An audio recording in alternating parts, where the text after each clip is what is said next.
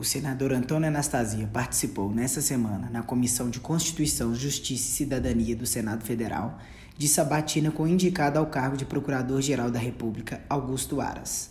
O senador mineiro indagou sobre temas envolvendo a melhoria da gestão pública no Brasil, a responsabilidade civil e improbidade administrativa.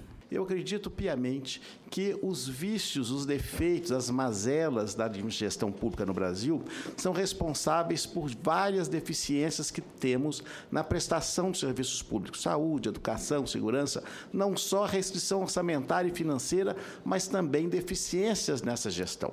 E por isso mesmo tenho me esforçado junto com os pares na tentativa de apresentar projetos nesse sentido ajudando a governabilidade, inclusive em todos os seus segmentos. Todavia, a par dessas deficiências que são já históricas e por décadas da nossa gestão pública brasileira, infelizmente nunca foi prioritária, se somaram nos últimos anos, infelizmente, como eu disse e reitero, um sentimento que qualquer legislação no Brasil que venha a ser apresentada para aprimorar a gestão e melhorar a governabilidade, ela é para afrouxar o controle sobre a administração.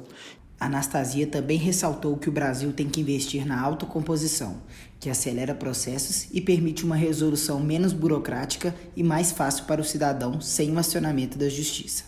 O senador questionou a respeito da opinião de Ara sobre o assunto, já que em seu discurso o sabatinado citou os altos números de processos que ele trabalhou ao longo de sua carreira. Eu concordo 100% com as afirmativas de Vossa Excelência, que são matemáticas e estatísticas. Vossa Excelência exarou 19 mil peças. Funcionou em dezenas e centenas e até milhares de processos. Ninguém suporta isso mais no Brasil. Não há condições de fazê-lo. Temos de investir na autocomposição e que o Ministério Público tem um papel fundamental, inclusive aí na seara onde eu atuo com mais afinco, na administração pública.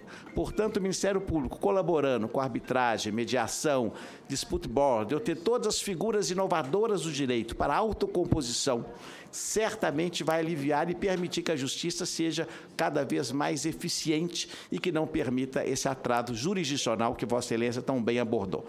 O Procurador-Geral da República é o chefe do Ministério Público da União. Sua função primordial é fiscalizar o cumprimento das leis.